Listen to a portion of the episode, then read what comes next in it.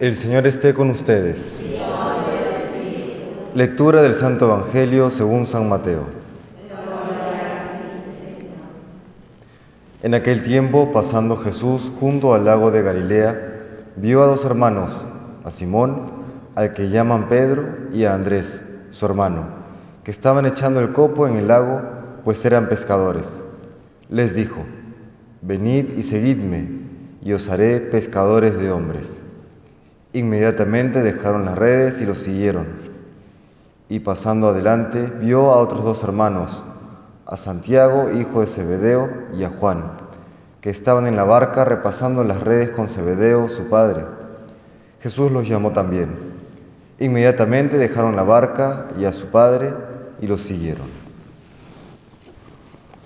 Palabra del Señor.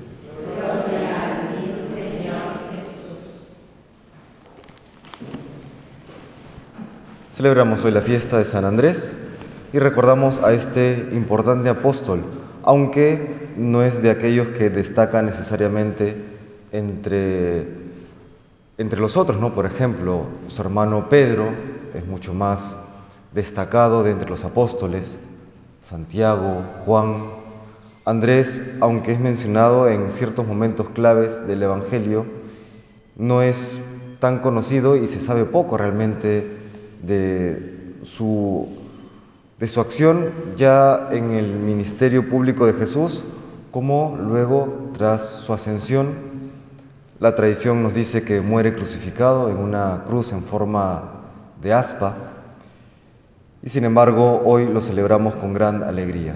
Con lo poco que se menciona en la Sagrada Escritura de San Andrés, sí podemos decir bastante. Él no se menciona en este pasaje, sí en la versión de San Juan, en el primer capítulo del Evangelio según San Juan, menciona cómo Andrés era discípulo de San Juan Bautista.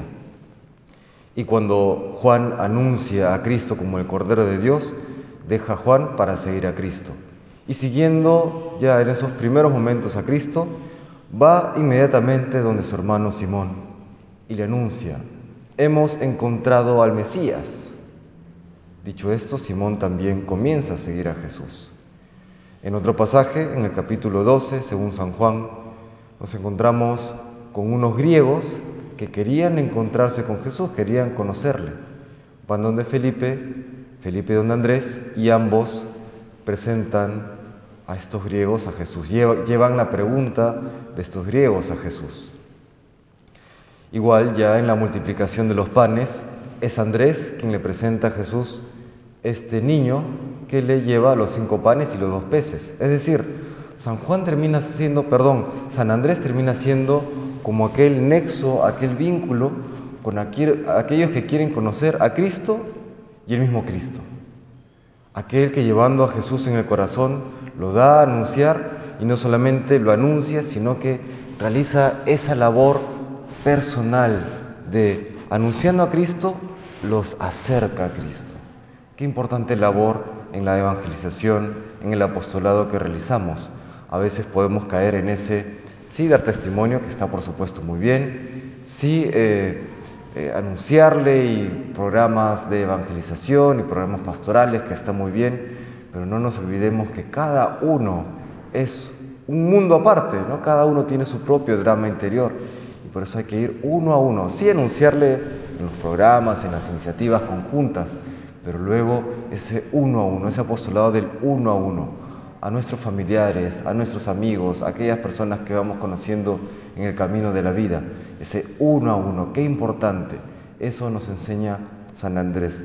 Y esto parte pues de esta fidelidad que tiene San Andrés y esta búsqueda de la verdad que inicia siguiendo a Juan Bautista, luego siguiendo a Jesús, luego con aquel testimonio que lo lleva incluso al martirio Dice hoy la Sagrada Escritura, inmediatamente tras el llamado de Jesús, dejaron las redes y lo siguieron.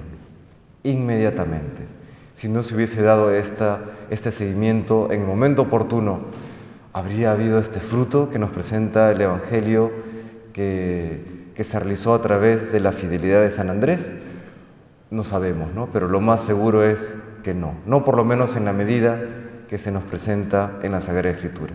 Pues le pedimos hoy al Señor que por intercesión de, Santa, de San Andrés y siguiendo su ejemplo, podamos siempre seguir a Jesús de manera inmediata, según Dios nos llama, y que demos mucho fruto a través de ese apostolado, sí conjunto, sí organizado, pero también el apostolado personal que cada uno tiene que realizar.